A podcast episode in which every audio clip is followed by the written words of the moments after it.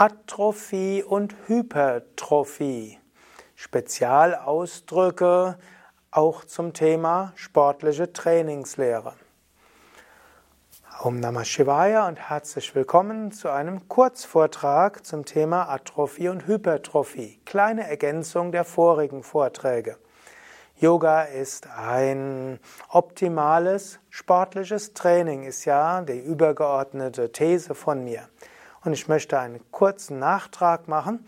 Es gibt das allgemeine Anpassungsprinzip, das ein, letztlich sich in der sportlichen Trainingslehre wie folgt darstellt. Der Mensch ist ein Organismus, der sich an die Herausforderungen der Umwelt anpasst.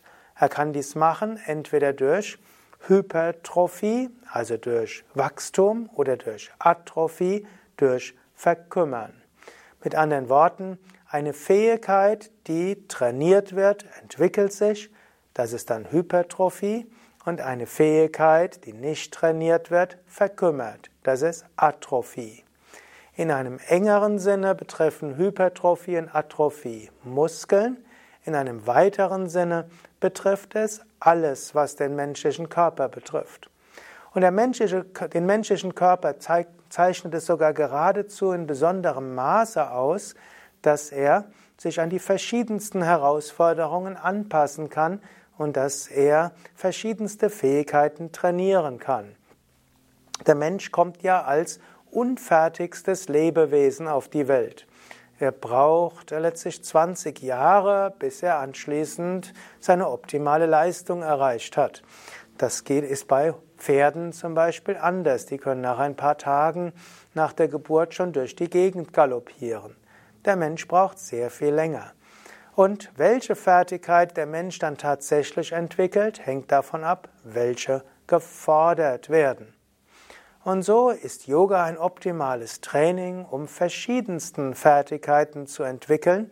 Man könnte sagen, Trainingsreize zu setzen, um vielerlei Fertigkeiten zu entwickeln, was zu Hypertrophie führt, Muskelwachstum, Dehnung des Bindegewebes, Verbesserung der Innervation, Verbesserung des Gehirns und vieles andere.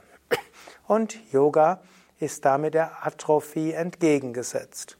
Übrigens, im Deutschen wird häufig von sogenannter Abnutzung gesprochen.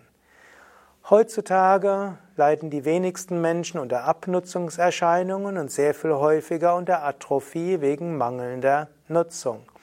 Der Mensch nutzt sich nicht so schnell ab. Zum Beispiel kannst du dein ganzes Leben barfuß laufen und die Füße werden nicht abgenutzt sein. Das anders als wenn du den ganzen Sommer intensiv Fahrrad fährst. Nachher wird der Fahrradmantel durchgescheuert sein. Die menschliche Haut im Gegenteil, wenn du barfuß die ganze Zeit gehst, wird die Haut an den Füßen dicker. Oder Angenommen, du fährst mit dem Fahrrad längere Zeit, irgendwann wird es mit der Fahrradkette nicht mehr so gut sein, oder der Tretlager und so weiter. Eventuell musst, natürlich musst du dich darum kümmern, aber es wird nicht durch intensives Nutzen des Fahrrades die Fahrradkette dicker werden und das Tretlager besser und du wirst auch nicht von heute auf morgen 20 zusätzliche Gänge haben.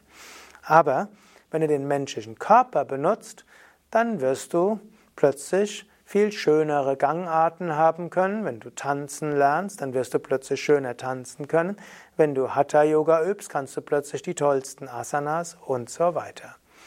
Und die meisten Erkrankungen, die der Mensch hat, beruhen eben nicht auf Überlastung, sondern heutzutage auf Atrophie, zu weniges Nutzen der körperlichen Fertigkeiten. Das Schöne am Yoga ist, dass du mit relativ wenig Aufwand die verschiedensten körperlichen und psychischen Fähigkeiten trainieren kannst, und zwar in ausreichendem Maße, dass es für die Gesundheit förderlich ist.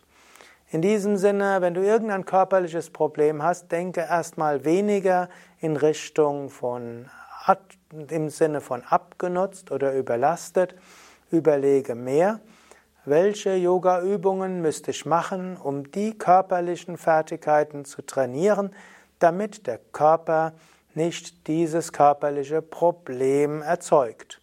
Nehmen wir ein Beispiel. Angenommen, du hast Handgelenkproblem. Denke nicht als erstes, ich habe das Handgelenk überlastet durch zu viel Computerarbeit und so weiter.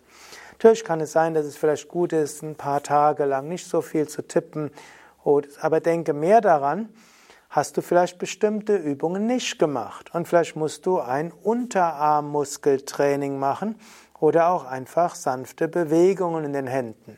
Es gibt zum Beispiel auf Yoga Vidya auch Handgelenksübungen, die sowohl Krafttraining wie auch Dehnübungen und Bewegungen sind.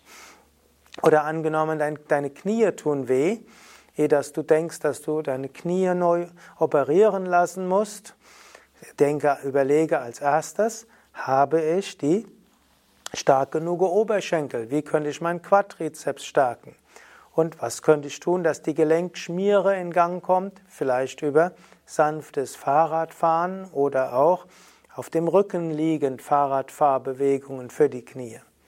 Oder angenommen, du hast Probleme im Kreuzbereich, anstatt zu überlegen nach gleich auf Bandscheibenvorfall, überlege, wie kannst du die Rückenmuskeln stärken. Vielleicht brauchst du irgendetwas auch für die kleinen Gesäßmuskeln, dass diese stärker werden.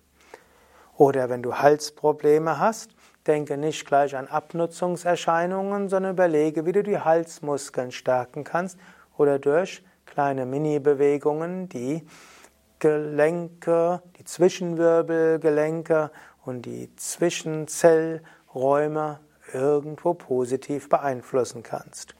Also, denke mehr in Richtung, was könnte ich tun, um ver verlorene Fertigkeiten wiederzugewinnen durch gutes Training.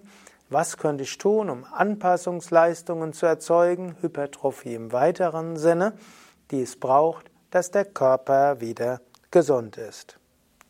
So also ein paar Anregungen zum Thema Hypertrophie, Atrophie, ein Thema, das gerade im Hatha Yoga eine besondere Rolle spielt.